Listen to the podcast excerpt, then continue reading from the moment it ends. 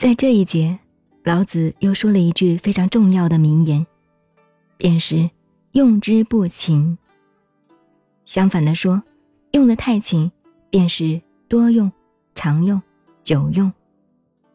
这样一来，就会违反绵绵若存的绵密的妙用了。那么，怎样才是用之不勤的道理呢？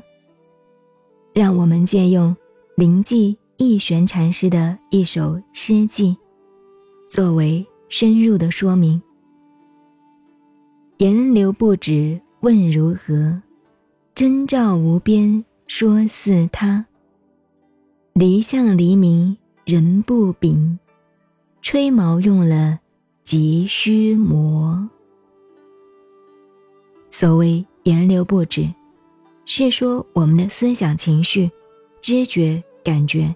素来都是随波逐流，被外境牵引着顺流而去，自己无法把握终止。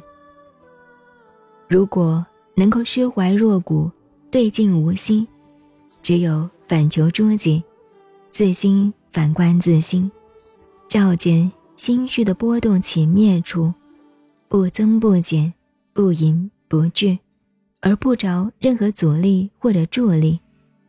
一派纯真似的，那么，便稍有一点像是虚灵不昧的真照用了。总之，道本来就是离明离相的一个东西，用文字语言来说它，是这样是那样都不对。修它不对，不修它也不对。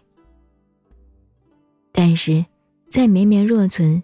言流不止的功用上，却必须要随时随地照用，同时一点大意不得。好比有一把极其锋利的宝剑，拿一根毫毛，挨着它的锋刃吹一口气，这根毫毛立刻就可斩断。